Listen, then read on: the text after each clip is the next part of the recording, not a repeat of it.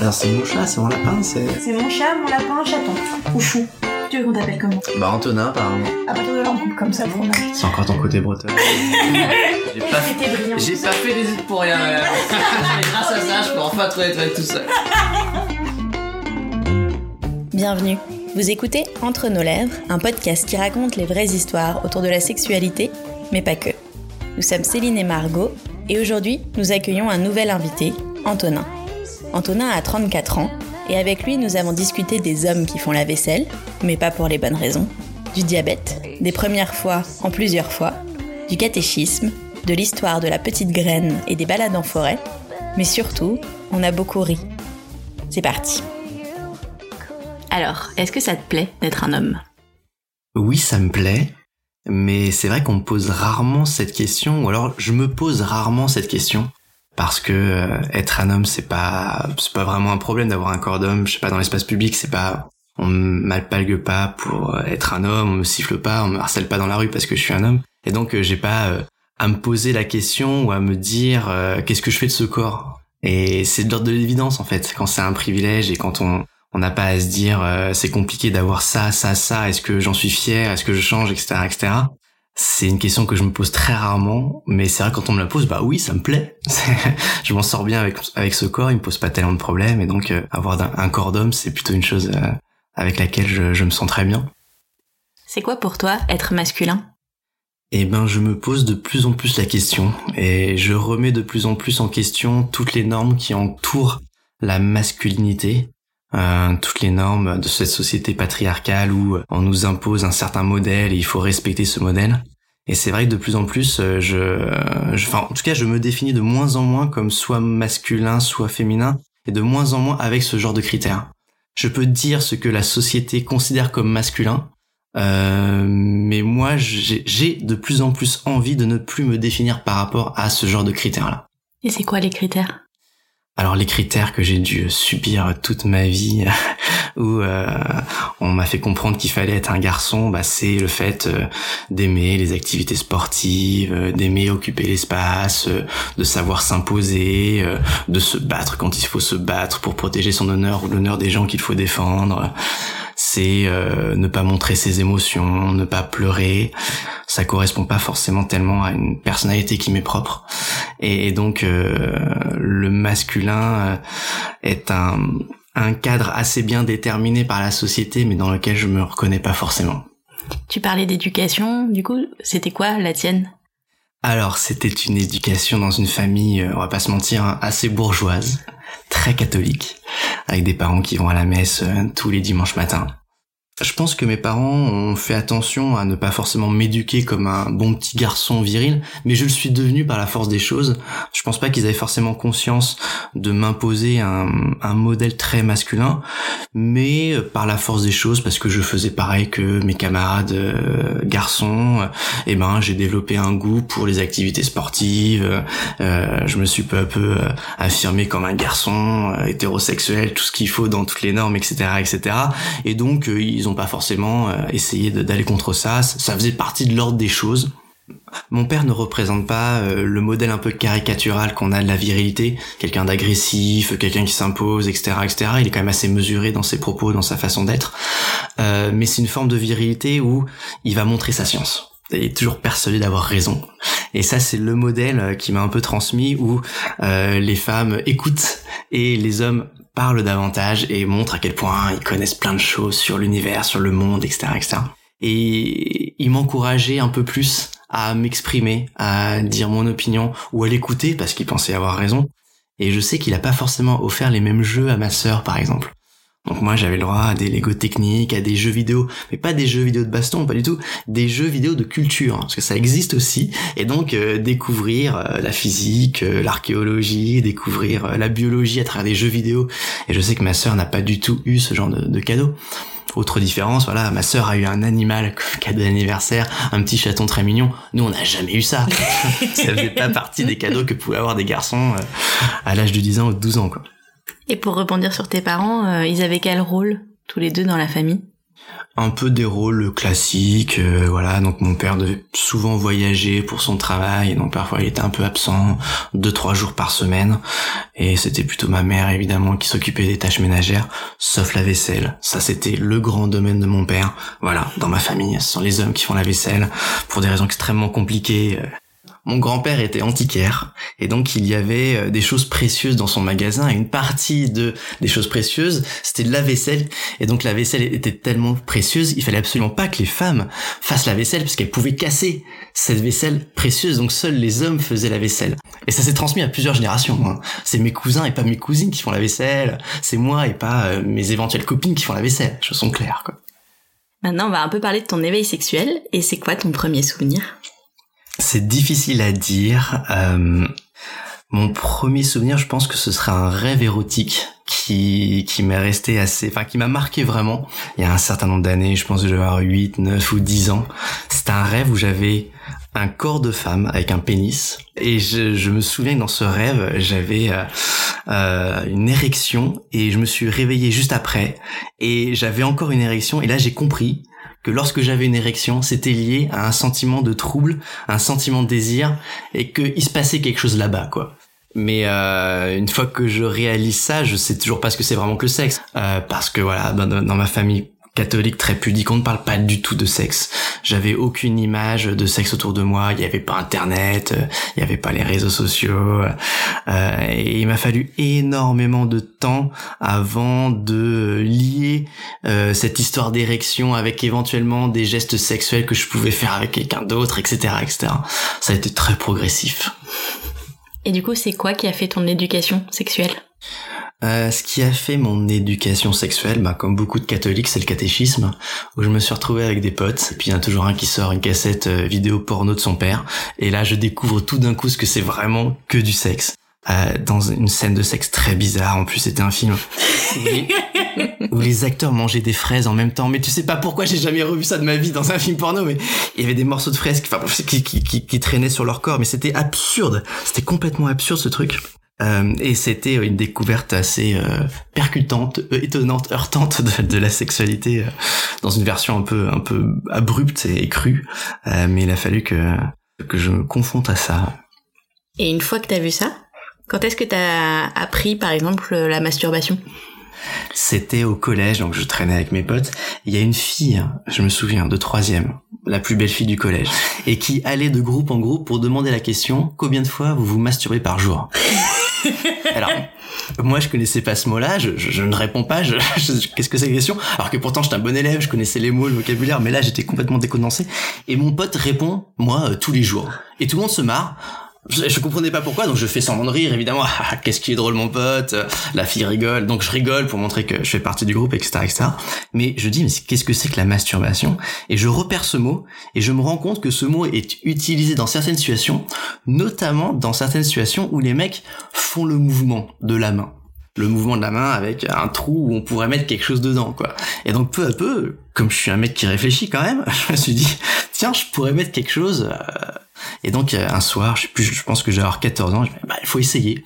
Donc je commence à me masturber, puis je vois que c'est pas mal, qu'il y a, et puis tout d'un coup je, sens un, plaisir qui monte d'un coup, que mes muscles se contractent, et là je, il y a quelque chose qui sort de mon pénis, auquel je m'attendais pas du tout. C'est une sorte de substance un peu blanche, visqueuse, bref, c'est du sperme. Et donc je suis pris d'un mouvement de, de panique. C'est pas possible. Je, pensais pas que j'allais euh, que ça allait sortir de mon pénis. Jusque là, je ne faisais euh, qu'uriner. Tout d'un coup, il y a ce sperme qui sort de là, et, et je, je juste après ce moment de plaisir très fort, j'ai un moment de culpabilité en me disant mais c'est pas normal, mon corps est en train de me punir, c'est Dieu qui me punit, voilà, j'aurais jamais dû faire ça, j'aurais jamais dû écouter mes potes. Et donc j'étais persuadé que, je sais pas, en sortant de la maison, Dieu allait me foudroyer parce que j'avais osé mastiquer et, euh, et me masturber, qu'il fallait absolument jamais faire ça. Moi, c'est une question que j'aimerais bien poser à des femmes. Quand est-ce qu'elles découvrent pour la première fois qu'un homme s'éjacule? Moi, mon père m'avait dit en fait que quand un homme et une femme faisaient un câlin pour faire un bébé, du zizi du, papa mhm. sortait euh, la petite graine euh, qui allait euh, faire le bébé quoi. Donc à l'époque, tu sais pas que c'est une éjaculation, mais tu savais qu'il y avait un truc qui sortait du du zizi quoi. Alors moi, j'ai eu la version de la petite graine, et pour la petite graine, c'est une petite graine.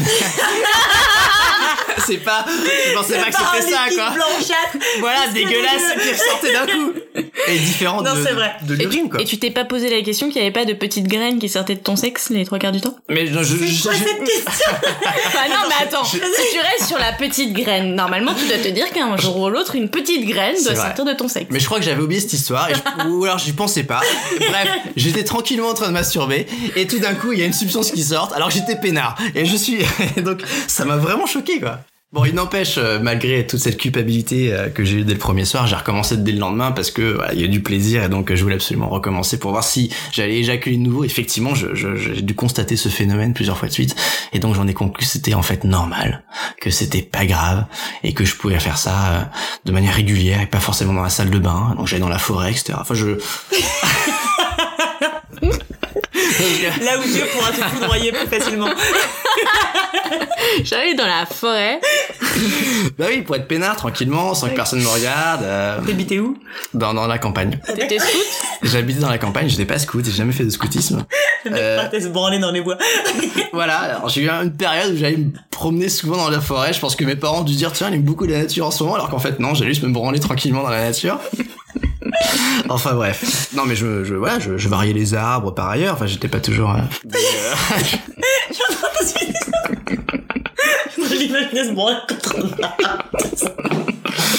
euh, arbre. euh, c'est l'âge de 14 ans, c'est voilà. Bon, euh, compliqué. c'est- non mais c'est la découverte de trucs sympas. Quoi. Ouais, bah oui, oui.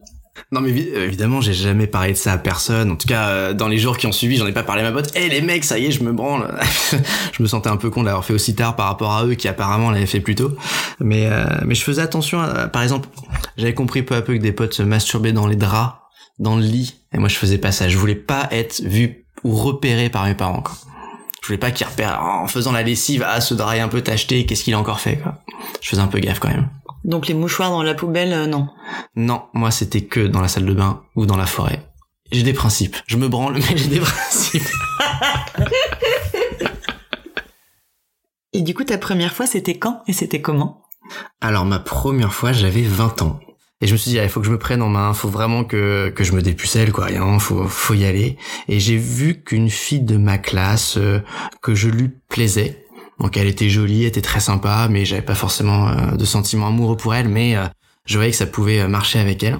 Donc je l'invite à boire un coup, etc. Ça se passe plutôt bien, donc je l'invite après chez moi dans mon petit studio. Et, euh, et là, on commence à donc à se déshabiller. Je découvre vraiment ce que c'est un corps féminin dans, dans sa consistance, dans sa réalité. Et c'est évidemment assez différent de ce que j'ai pu voir dans des films porno. Euh, mais c'était euh, très touchant, très émouvant. Et enfin, je le faisais. J'étais super heureux. Euh, mais cette première fois, c'est pas vraiment passé comme je l'imaginais. Donc au début, voilà, tout se passait bien, très bien. Euh, euh, bon, j'arrivais à bander, ça, je, bon, j'étais un peu inquiet au début, mais euh, en fait, euh, la veille ou je sais plus deux trois jours avant, euh, je m'étais entraîné à mettre une capote, tout en étant en érection pour être sûr de pas débander pendant que je mettais la capote, parce que j'avais cru comprendre en écoutant mes potes que ça pouvait être une épreuve. Donc je, je- tout se passe bien, elle a quand même un très beau corps, je suis très excité, je bande, je mets la capote très rapidement parce que je m'étais entraîné, tout se passe bien. Et puis donc il faut passer à l'épreuve de, de, la pénétration. En tout cas c'est euh, là- là-dessus qu'on s'était dirigé. Mais il faisait un peu noir, euh, c'était donc en fin de soirée, euh, je, pense que j'avais un peu trop bu, je, je, je voyais pas très bien ce que je faisais dans le lit. J'ai peur. Non, mais rassurez-vous, il y a pas de, ça s'est correctement passé au final. Mais euh, je n'étais pas très bien au fait de, de la constitution euh, d'un sexe féminin, donc je, je je suis pas sûr de vraiment euh, trouver l'entrée du vagin. Et bon, je tente deux trois trucs et effectivement, j'ai l'impression de pas vraiment réussir à, à la pénétrer. Puis à un moment, elle me dit mais mais Antonin, t'es dedans? Bon, c'est pas que généralement quand une femme te pose la question, euh, c'est que t'es pas dedans, mais quand même, on va pas se mentir. J'ai compris que j'étais pas dedans, c'était un peu gênant. Bon, je lui dis, bah écoute, euh, aide-moi. Enfin, donc elle prend un peu la chose en main pour le dire euh, de manière un peu vulgaire. Et euh, mais malheureusement, bah, j'essaie de- on essaie de forcer un peu, bon, ça rentre pas. Et face à ce malaise, moi, je, je débande. Et donc, euh, on n'a pas réussi la pénétration, mais c'est pas très grave. J'étais assez de, de bonne constitution et je me suis dit, bon, allez, c'est parti pour le cunilingus. Donc j'y vais, euh, j'essaie de, de la lécher, mais pareil, je, je, je connais pas très bien l'organe féminin et donc je, je, je lèche un peu au hasard, enfin, je, tout ce qui passe quoi. Et, c'est pas un moment glorieux de ma vie, je vous avoue. Et je vois bien que ça provoque pas chez elle un immense plaisir et donc euh, Et donc, au bout d'un moment, elle me dit non, mais c'est pas grave, Antonin, on va passer à autre chose. Donc, donc bon, j'arrête quoi. donc voilà, c'est c'est l'histoire de mon premier cuni complètement raté. Et, et, elle me dit non mais c'est pas grave, passons à autre chose. Et là, elle se propose de, de, de me sucer. Très bien, j'étais super. Enfin, une femme allait me sucer depuis le temps que je rêvais de ça. Et euh, elle commence et, et, et je me sens pas bien parce qu'en fait je fais une crise d'hypoglycémie. Donc je suis diabétique et je peux ressentir euh, assez régulièrement soit des crises d'hyperglycémie, soit des crises d'hypoglycémie. Et lorsque je fais une crise d'hypoglycémie, donc j'ai pas assez de sucre dans le sang, je me sens pas bien, mes sensations sont très brouillées, euh, j'ai du mal à me concentrer, j'ai du mal à, faire mes activités de manière normale, et, euh, et notamment lorsque je suis en crise d'hypoglycémie, je bande très mal, globalement quoi. Et donc je débande pendant ma première fellation. C'est quand même, enfin bref, pas de chance quoi. Et donc bon, il y a vraiment, je, bon bah faut que je lui dise quoi. Je lui dis excuse-moi, euh, bon bah je fais une crise d'hypoglycémie, faut arrêter. Donc toute penote, bon elle, est obligée d'arrêter. Donc voilà, c'était ma première fois, on a tout raté. on a raté la pénétration, on a raté le cunilingus, on a raté la fellation, euh, le grand chelem. Et donc euh, voilà, c'était une... Mais je considère ça quand même comme une première fois. Non, au final, après la crise, donc j'ai mangé du sucre, ça allait mieux. Elle m'a masturbé, j'ai j'ai joui. Donc branlette réussie par contre. Donc branlette réussie, voilà, on peut on peut quand même arriver à cette conclusion presque un peu rassurante. On a réussi quelque chose à la, au final. Ça nous a pris deux heures, c'était pitoyable, mais on a réussi quelque chose, voilà. Et juste après, il y avait les vacances, les grandes vacances, donc on avait chacun prévu des vacances très différentes. On s'est revu un mois et demi après cette première fois. Donc ça, ça j'ai beaucoup euh, réfléchi euh, à ce qui s'est passé, pourquoi ça a été si terrible? Je voulais absolument recommencer pour prouver que bah, que j'étais pas si nul que ça, bordel. Mais t'étais quand même content de l'avoir fait? Euh, Oui, mais j'avais très envie de le refaire pour le réussir cette fois-ci. Donc on l'a refait après les vacances, on l'a refait, on s'est entraîné chacun de notre côté. Moi je me suis un peu mieux renseigné sur l'anatomie féminine, voilà. Euh, elle aussi s'est un peu mieux renseignée sur l'anatomie euh, masculine et ça s'est un peu mieux passé. Du coup t'es sorti un peu avec cette nana après ou pas? Euh, alors non parce que j'avais pas vraiment de sentiments pour elle donc au bout d'un moment euh, j'ai rompu avec elle mais je me suis mis assez rapidement avec une, autre fille euh, qui elle a eu ce geste on va dire humanitaire c'est là aussi j'ai tenté un cunilingus un peu rapidement. Euh, là aussi je savais pas comment faire et elle m'a dit écoute Antonin, je vais t'expliquer une bonne fois pour toutes où est clitoris. Elle m'a montré, elle m'a dit comment toujours trouver un clitoris chez une femme et, euh, et depuis ce jour je, je, je lui en suis vraiment reconnaissant. Et ta première fois, t'en as parlé à tes amis Enfin, du coup, pas à ta famille, mais... pas du tout. Comment voulez-vous que je parle de cette première fois complètement ratée à des potes ou à ma famille Surtout pas à mes parents, évidemment?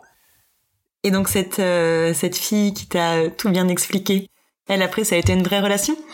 Ça a été une vraie relation. On est resté trois ans ensemble, donc c'était une ouais une très belle relation. J'en garde de très bons souvenirs. Et t'as besoin d'être amoureux pour faire l'amour ou pas? Honnêtement, non. Je dirais pas des sentiments amoureux très profonds, très euh, très solides, très forts, mais j'ai besoin de ressentir euh, une euh, une vraie affection, une vraie attirance pour l'autre personne. C'est-à-dire si je considère que l'autre personne est euh, débile, n'a rien à dire, ça va me couper la chic immédiatement. Je peux pas bander pour quelqu'un qui euh, ne me paraît pas intelligent qui, qui n'a rien à dire ou qui n'a pas de de centre d'intérêt commun avec moi ou qui a pas de répartie, qui est pas drôle, à aucun même si ça peut être la plus belle femme du monde. Bon, je pense que quand même pour la plus belle femme du monde, je peux bander mais mais euh, si vraiment elle a rien à dire, euh, ça me donnera pas envie. Je, je me souviens d'une fille qui était vraiment très belle. Et enfin, une soirée, je commence vraiment à lui parler. J'ose faire le premier pas. Je me dis, allez, prends-toi en main, Antonin, tu peux le faire, tu vas y arriver. Je vais lui parler en soirée. J'avais bu deux verres d'alcool, j'étais à fond. Elle parle, elle dit de la merde, c'est pas intéressant. Et voilà, pas du tout envie après de lui parler plus et de la séduire. Alors qu'un pote m'avait dit qu'elle était très, euh, très intéressée par moi, mais finalement, il s'est rien passé. J'avais pas envie. Donc non, j'ai vraiment besoin de ressentir quelque chose un peu, un peu particulier, une vraie relation, quoi, pour euh, pouvoir euh, faire l'amour avec quelqu'un. Et c'est important du coup pour toi le sexe dans une relation? Oui, très clairement, oui. Je me vois pas avoir une relation sentimentale forte, vraiment amoureuse, on dit je t'aime, sans avoir de sexe. Euh, je comprends que pour certains ce soit possible, mais pour moi ça ne l'est pas. Je dis pas que j'ai une libido d'enfer, pas du tout, hein, une libido absolument normale, mais euh, c'est important pour moi d'avoir cette intimité avec euh, une personne pour laquelle je ressens énormément de sentiments. C'est quoi pour toi une libido normale? Alors une libido normale. euh, C'est une bonne question. J'ai vu une stat récemment, c'est grosso modo euh, 4 à 5 fois faire l'amour par mois. C'est une moyenne, hein. donc il y en a qui c'est beaucoup moins, il y en a c'est beaucoup plus. Moi c'est beaucoup plus. Pour moi ce serait faire l'amour une fois tous les deux jours. Mais je pense que pour certains c'est beaucoup moins et pour d'autres c'est beaucoup plus. Et je pense que pour plein de mecs c'est beaucoup moins, même s'ils l'avoueront jamais. Moi je sais que j'en parle assez facilement à mes amis filles, femmes, de ma libido, de ce que je fais, etc., de ce que j'aime. Mais d'en parler avec des hommes hétérosexuels, entre nous, on parle très très peu de manière honnête, euh, détaillée de sexe. C'est vraiment un, un non-dit, un sorte de tabou, ce qui fait que euh, les seules euh, interlocutrices qu'on peut vraiment avoir sur le sexe sont les femmes. Et j'en parle beaucoup plus avec mes amis femmes qu'avec mes amis hommes. Tu tombes facilement amoureux? Euh, quand je me sens amoureux, je le dis assez rapidement. Mais est-ce que je tombe assez facilement amoureux? Je pense que je suis quand même assez exigeant. J'ai besoin d'avoir une, une forme de fascination pour vraiment tomber amoureux. Et on, on est rarement fasciné par tous les gens qu'on rencontre au quotidien, hein, bien sûr. Et euh, donc c'est assez rare, mais quand ça arrive, c'est toujours très beau. Et quand t'es amoureux et dans une relation, est-ce que tu peux avoir envie de quelqu'un d'autre? J'ai découvert peu à peu que oui, c'était possible pour moi d'avoir envie de quelqu'un d'autre, même si j'étais dans une relation qui euh, semblait exclusive et monogame. Mais il m'a fallu du temps avant, premièrement, de me rencontrer pour moi, et deuxièmement, avant de me rendre compte que je pouvais l'accepter pour l'autre. Donc mes premières relations sérieuses, elles ont été monogame et exclusive, mais un peu par défaut. En fait, on n'en parlait pas vraiment, mais c'était de l'ordre de l'évidence. On est comme tout couple normal, on fait seulement l'amour entre nous et on va surtout pas voir ailleurs. Mais j'avais jamais osé les premières fois remettre en cause cette norme, mais peu à peu, je me suis rendu compte que, un, j'étais pas forcément jaloux. Et donc, je me suis posé petit à petit, mais ça a pris du temps avant que je, vraiment que je me pose la question. Mais euh, cette norme de la monogamie, est-ce que il faut la remettre en cause euh, véritablement dans une de mes relations c'est juste euh, bon, allez, s'il y a juste un petit coup de canif dans le contrat, c'est pas si grave, mais j'en parle à personne. Et il m'a fallu du temps avant de me dire, je peux en parler, j'ai le droit d'en parler ouvertement avec certaines de mes relations qui ont accepté cette idée et donc j'ai vécu des relations en couple libre. D'abord je me suis dé débarrassé, c'est un bien grand mot, mais d'abord je me suis éloigné de la foi catholique. Et après je me suis peu à peu éloigné de toutes les normes qui encadrent le couple, l'amour euh, et les relations de couple d'une manière traditionnelle et plus ou moins catholique. Et, et donc c'est au cours de mes relations que j'ai peu à peu compris, notamment en observant d'autres couples, euh, où j'ai vu que ben en fait lui avait couché avec euh, par ailleurs une maîtresse, que elle par ailleurs aussi avait couché avec un amant, et tu commences à comprendre peu à peu qu'il y a d'autres façons de faire en évitant l'hypocrisie du mensonge et du non-dit. Mais encore une fois, on, on y allait progressivement comme j'étais pas sûr de moi. D'abord, c'était juste euh, bon, bah si jamais tu couches avec quelqu'un d'autre par ailleurs, si c'est juste une fois, euh, c'est pas très grave, mais c'est pas la peine d'en parler. Et puis tu revois pas cette personne par ailleurs. Et puis petit à petit, on se rend compte que euh, euh finalement, cette personne avec qui on a couché juste une fois, bah elle nous plaît plutôt. On a envie de la revoir une deuxième, troisième fois, et donc d'avoir un amant ou une amante c'est pas si grave, ça ne remet pas en cause euh, les sentiments qu'on peut avoir l'un pour l'autre. Enfin, cette, euh, moi, comme je le conçois, il y a toujours une base, euh, il y a une, relation forte entre les deux personnes du couple libre qui reste la relation indéboulonnable. Et par ailleurs, on peut voir d'autres personnes, mais le degré d'engagement, d'affection, de sentiment n'est pas aussi élevé que euh, la première relation euh, de base. Ça veut dire par contre que si tu tombais amoureux d'une nouvelle personne, d'une de ces relations entre guillemets extérieures, ça remettrait par contre là en question ta relation entre guillemets principale? Alors donc c'est la conséquence logique de ce que je viens d'expliquer, mais je sais pas si c'est de la chance ou pas, mais moi ça m'est jamais arrivé. Je suis jamais tombé follement amoureux de quelqu'un d'autre alors que j'étais déjà en relation. Donc j'ai eu euh, d'autres euh, amantes, mais aussi d'autres amants mais euh, ça n'a jamais remis en cause la relation sentimentale amoureuse que je pouvais avoir avec euh, mes copines. T'as dit que t'avais des amants. T'as fait l'amour avec des hommes? Oui, donc j'ai fait l'amour avec des hommes, euh, mais là aussi je j'ai mis du temps à comprendre que je pouvais aussi être attiré par des hommes. Euh, donc j'ai eu une éducation très hétérosexuelle. Tous mes potes étaient hétéros, à part deux trois par ailleurs dans mes études supérieures. Mais et il m'a fallu temps pour comprendre en fait que il y a des hommes dans mon entourage que je pouvais trouver soit très beaux, ou soit qui pouvait me toucher.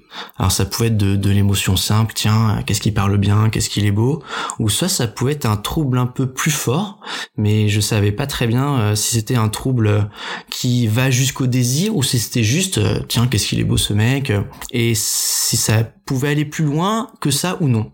Et donc euh, peu à peu, je me suis dit bon bah il faut que je découvre si je peux aussi être attiré par des hommes. Et en discutant avec des amis, bah, j'ai fait ça progressivement. La première situation où je me suis retrouvé avec euh, des hommes euh, nus à côté de moi, c'est dans des plans à 4. Et il euh, y en a un qui m'a marqué. Euh, donc c'était un plan à 4, donc euh, je suis sur une application où on, peut rencontrer d'autres personnes pour faire des plans à plusieurs, très bien. Euh, on commence toujours par boire un coup dans un café pour se rencontrer, pour voir si ça se passe bien, si il y a moi une bonne connexion entre nous, si les gens correspondent à leurs photos, ça c'est très important évidemment. Et, et là vraiment les deux femmes sont magnifiques, je me sens super chanceux. Le mec est plutôt beau par ailleurs, est très sympa, ça se passe super bien. Bon bref, on va chez le mec, ça se passe très bien. donc on avait euh, décidé de nos limites auparavant, lui avait dit je veux surtout pas être touché par un homme, donc très bien je le respectais. Moi j'avais rien dit, mais j'avais pas osé forcément dire que ça m'intéresserait. Et euh, mais au cours de cette soirée, je, je découvre que ce mec est vraiment très très bien foutu, mais un, corps mais pas un poil de gras, bien musclé, euh, vraiment vraiment bien foutu. Et je, je là j'ai compris que je pouvais vraiment être attiré par un corps masculin. Et donc par la suite, j'ai cherché à faire un plan à 4 avec un autre homme bisexuel. Tout le monde pouvait s'embrasser, tout le monde pouvait se caresser, tout le monde pouvait se lécher, se sucer, euh, se pénétrer, et euh, c'est une forme de libération, de tout d'un coup, de enfin, de plus avoir ce tabou de l'homophobie, euh, de plus avoir ce tabou où il faut faire attention à ne pas toucher le mec, sinon il pourrait croire qu'on est homosexuel. Enfin, il y avait plus ce tabou, enfin, je pouvais faire ce que j'avais envie de faire. c'était une très belle soirée, j'ai compris que, que je pouvais, de manière très nette, désirer un corps masculin et pas seulement un corps féminin. Et ça t'a rassuré d'avoir cette première relation avec un homme dans le cadre euh, d'un plan à plusieurs plutôt que euh, plutôt que de seul à seul? Ah, effectivement, ça faisait partie euh, des réflexions que j'avais eues avec mon ami qui m'avait dit commence par un plan à quatre. C'était ça en fait. Si jamais je me sentais pas particulièrement à l'aise avec cet autre homme, au moins j'avais deux femmes avec qui je pouvais faire des choses. Donc c'est vrai que c'était, euh, ça faisait partie du plan entre guillemets, c'est pas vraiment un plan, mais euh, c'était une, façon de franchir une étape. Et par la suite, t'as eu des relations euh, amoureuses avec des hommes? Alors pas jusqu'à un sentiment amoureux fort et donc dans une relation de couple. Euh, les premières fois où j'ai couché avec un homme, notamment la première fois où j'ai couché avec un homme en seul à seul sans être dans une configuration à plusieurs, euh, c'était donc un pote d'une amie. Euh, ce qui me plaisait beaucoup et ce qui m'a beaucoup plu euh, dans cette relation avec lui, c'est que je pouvais discuter avec lui de théâtre, de cinéma, de politique, de culture, etc., etc. Il est très drôle, il a beaucoup de, de culture, de connaissances. C'est vraiment un homme très charmant. Et donc j'avais besoin d'avoir cette relation, cette affection pour pouvoir passer une très belle nuit avec lui. Pas seulement physique et sexuelle, mais aussi intime. D'autant plus qu'il savait que pour moi c'était vraiment ma première fois avec un autre homme, et donc il a été très gentil, très bienveillant, euh, très euh, très doux avec moi, et euh, ça a été ouais un truc que, que qui m'émeut encore quand j'en parle aujourd'hui. Et ces relations avec des hommes, ça fait partie des choses dont tu discutais aussi avec ta partenaire entre guillemets principale? oui, je m'en suis ouvert avec mes partenaires avec qui je pouvais être par ailleurs. Et en fait, je l'ai fait sous autorisation. en tout cas, euh, elle savait exactement ce que ce que j'allais faire, ce que je voulais faire. Et du coup, aujourd'hui, tu envisages toutes tes futures relations euh, en relation libre euh, Pas forcément. Alors c'est vrai que philosophiquement, je ne crois pas vraiment la monogamie. Je, je ne crois pas vraiment dans le fait de dire à quelqu'un alors certes, on peut être euh, très amoureux de lui ou d'elle et lui dire bon bah comme je t'aime, tu feras l'amour uniquement avec moi et tu canaliseras uniquement ton désir vers moi pour le restant de ta vie, pour les 40 ou 50 années qu'il te reste à vivre. Et je pense que demander ça à quelqu'un, même par amour, c'est une demande totalement disproportionnée. Et je me vois pas demander ça à quelqu'un. Mais si je me retrouve dans une relation où je suis très amoureux de quelqu'un un homme ou une femme, qui me dit je me sens très mal à l'aise avec l'idée d'être en couple libre. Est-ce que euh, tu comprends que ça me met très mal à l'aise et pourtant je suis très amoureux de toi ou très amoureuse de toi et je veux qu'on soit euh, exclusif, monogame au moins pendant un moment? Là, je peux comprendre que bah c'est pas facile pour certaines personnes qui n'ont pas forcément confiance en elles ou qui n'ont jamais envisagé la relation de couple libre de tout d'un coup s'engager de euh, et de partir euh, dans la relation libre. Non faut y aller progressivement ou ne jamais y aller si vraiment on s'y sent pas. Je pense qu'il y a des gens monogames qui sont très heureux dans leur monogamie et je veux pas forcément euh, forcer ces gens-là à faire autre chose que de la monogamie. Donc je peux tomber amoureux de quelqu'un qui se veut monogame mais qui est au moins ouvert à la discussion si quelqu'un est vraiment fermé là-dessus, ça fait quand même un petit problème pour moi, philosophiquement. Mais euh, j'ai déjà rencontré des gens qui sont en couple monogame, mais qui discutent de manière très libre et qui envisagent peut-être d'autres configurations sans forcément le faire, mais qui sont ouverts à la question et je trouve c'est honnête au moins de pouvoir en discuter et de pas être fermé sur sur l'idée de l'exclusivité ou de la monogamie ou de la fidélité. Et aujourd'hui, est-ce que tu préfères les corps d'hommes ou les corps de femmes? Question délicate. Enfin, non, pas tant que ça en fait. Euh, comme ça fait depuis un certain temps que je fantasme sur des corps féminins, je pense que je préfère davantage de corps féminins que de corps masculins. Disons qu'il y a beaucoup plus de corps féminins différents qui peuvent m'exciter, m'attirer que des corps masculins.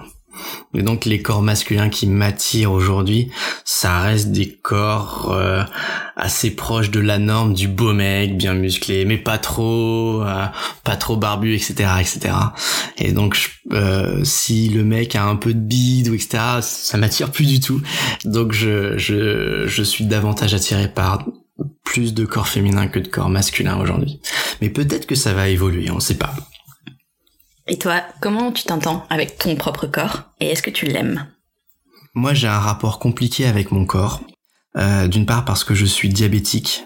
Euh, je suis diabétique de type 1, donc du jour au lendemain, mon corps ne produisait plus d'insuline euh, et j'ai besoin de médicaments pour vivre. Hein. Sans médicaments, sans insuline, je meurs très rapidement. Euh, c'est une maladie incurable où mon système immunitaire s'est retourné contre moi et a détruit euh, les cellules du pancréas qui produisaient de l'insuline. Euh, ce qui fait que je dois toujours faire très attention à mon niveau de sucre. je dois faire toujours très attention à ce que je mange. Et donc, je suis constamment en train de penser à ma maladie, tout le temps. lorsque j'ai lu les BD d'Emma il y a deux ans sur Facebook et qu'elle parlait de la charge mentale, moi j'ai tout de suite pensé à ma maladie. Alors je veux pas m'approprier un terme qui est, euh, qui est un terme super pour les féministes et qui permet de décrire une réalité euh, terrible pour les femmes, mais c'est vrai que, que moi ça a décrit une situation de malade où je passe mon temps à me dire Bon alors là, euh, je sors de chez moi, je vais au boulot, où est-ce que j'en suis dans ma glycémie? Zut, j'ai raté le bus, je vais devoir marcher un peu plus que prévu. est-ce qu'il faut pas que je mange un sucre en plus ou deux sucres en plus par rapport à ça? Et j'ai constamment ce genre de pensée, c'est constamment une, euh, un effort cognitif que je dois faire pour éviter les crises d'hypoglycémie où je suis trop bas euh, en termes de niveau de sucre dans mon sang et donc je me sens mal, mes perceptions sont brouillées, j'arrive pas à penser, j'arrive pas à réfléchir. Et il faut aussi que j'évite les crises d'hyperglycémie où là c'est un peu différent, je me sens très fatigué. C'est que ce corps, euh, je, il m'énerve de toujours devoir penser à ce corps ça me saoule profondément. Euh, je sais qu'il y a beaucoup de médecins qui m'ont dit euh, mais Antonin il faut que vous acceptiez votre corps. Ça me saoule quand un médecin me dit ça. Ils savent pas ce que c'est de toujours devoir penser à sa maladie H24. Et il y avait un slogan qui, qui circulait parmi les personnes en handicap que je trouve très bien, c'est arrêtez de nous obliger d'aimer notre handicap. Tout ce qu'on peut faire et tout ce qu'on doit faire, c'est juste vivre avec. Bon, par ailleurs, c'est pas le seul problème avec mon corps. C'est que j'ai souvent des problèmes de dos, de cheville, je suis un peu allergique, j'ai des problèmes asthmatiques. J'ai vraiment un corps un peu pourri et ça me saoule. J'aimerais que mon corps soit euh, euh plus commode, un, truc plus simple, fonctionnel. Je demande pas à ce que mon corps soit beau, magnifique, euh, bien musclé. Euh, il l'est pas et c'est pas ce que je veux. Juste un corps où, où je peux être peinard. Est-ce que tu te montres nu facilement? Euh, c'est toujours un peu délicat la première fois que je me montre nu à quelqu'un parce que j'ai quand même un capteur dans le bras et une pompe à insuline qui est reliée à mon ventre. Et je, à chaque fois que je vois des gens qui voient ça, ça les perturbe toujours la première fois. Euh, ils sont toujours un peu, est-ce que j'ai le droit de euh, de toucher euh, ton cathéter, enfin l'endroit où la pompe insuline est reliée à mon corps, etc., etc. Donc à chaque fois, je suis obligé de tout va bien, ça me fait pas mal. À chaque fois, je prends leurs mains et je presse leurs mains contre mon cathéter pour voir que ah oui, effectivement, ça me fait pas mal. Tu peux le toucher, c'est pas grave, etc., etc. C'est toujours un peu pénible de toujours passer par ces étapes-là, euh, mais à part ça, même si je m'entends avec mon corps, mais pas plus que ça, ça me dérange pas trop d'être nu devant quelqu'un. Tu disais que tu pensais toujours à ta maladie, mais est-ce que quand tu fais l'amour, tu penses toujours Ou est-ce que tu arrives à lâcher prise? J'arrive jamais à complètement lâcher prise parce que euh, même si euh, je déclic euh, ma pompe, il reste encore le cathéter, il reste encore le capteur, et j'oublie jamais. Et surtout, je, je suis toujours un peu conscient pour vérifier si je ne suis pas en hypoglycémie. Euh, parce que l'hypoglycémie, c'est ce qui conduit à... Enfin, quand je suis en hypoglycémie, j'arrive pas à jouir. Et quand je suis en hypoglycémie, je peux plus facilement débander. Euh, donc je bande pas toujours et dans ces moments-là où je ne bande pas, à chaque fois je me dis est-ce que c'est à cause de ma maladie? Et il faut que je vérifie ma glycémie et c'est toujours un peu des moments gênants pour surtout pour l'autre. Donc euh, parfois j'oublie hein, bien sûr quand je me sens très bien et quand je suis très excité mais jamais totalement c'est toujours un peu présent, pas loin quelque part, pour être sûr que ça se passe bien et pour être sûr que je vais pas être dérangé par ce putain de truc, quoi. Est-ce que t'as le sentiment que ta sexualité influence la personne que tu es aujourd'hui? Euh, Je pense que oui. Euh, je pense que ma sexualité a permis de prendre confiance en moi.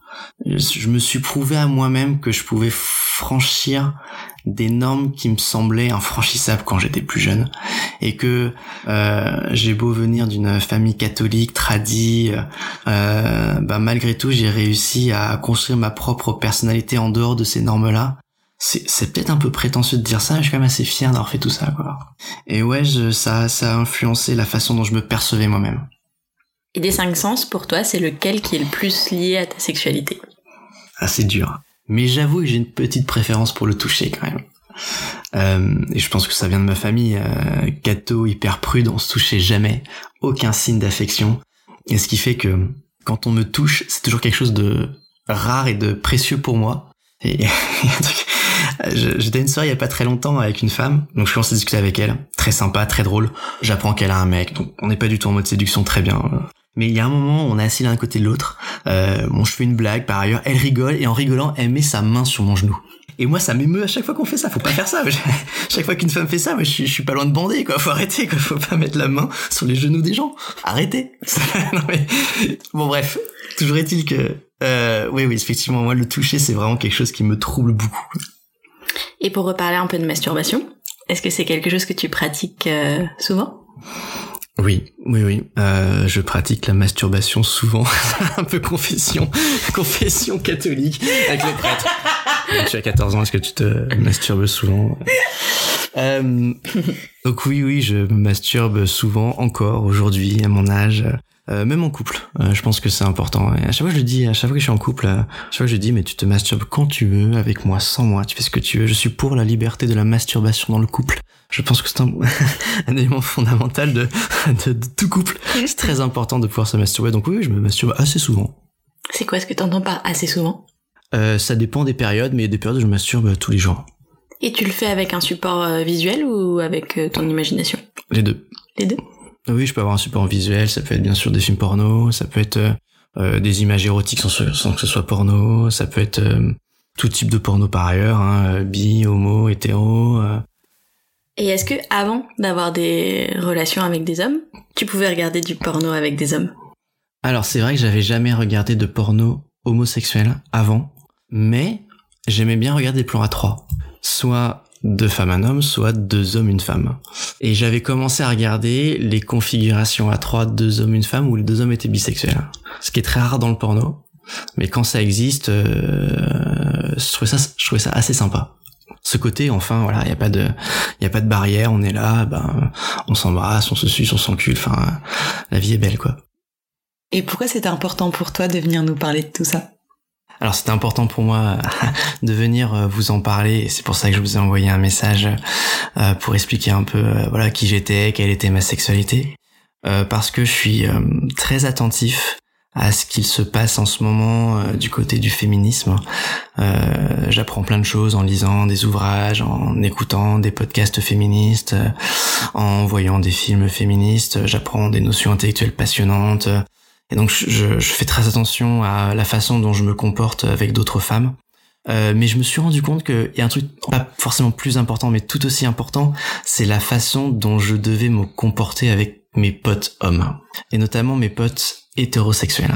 Et je pense que c'est très important pour faire avancer la cause féministe, c'est euh, ne plus accepter euh, une ambiance un peu viril débile où dès qu'on aborde la question de la sexualité, on en vient toujours à des propos qui sont grivois, qui sont graveleux, où euh, on n'aborde pas vraiment le fait de, euh, je sais pas, de bah, pas toujours euh, être en érection, de pas toujours vouloir faire l'amour ou de pouvoir aimer le plaisir anal.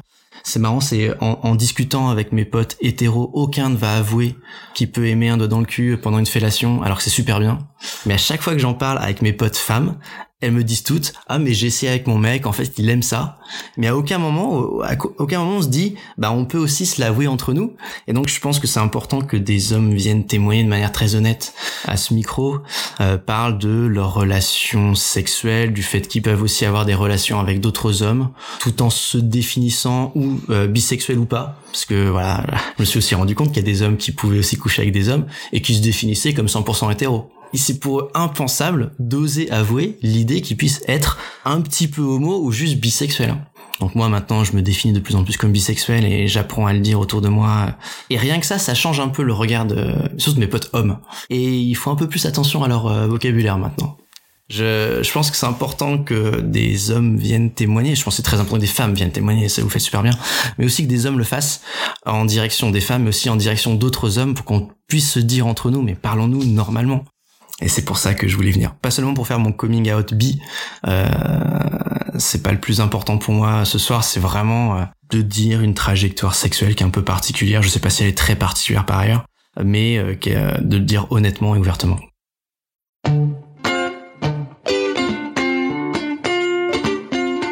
Pour ne pas rater le prochain épisode d'Entre nos lèvres, abonnez-vous à ce podcast.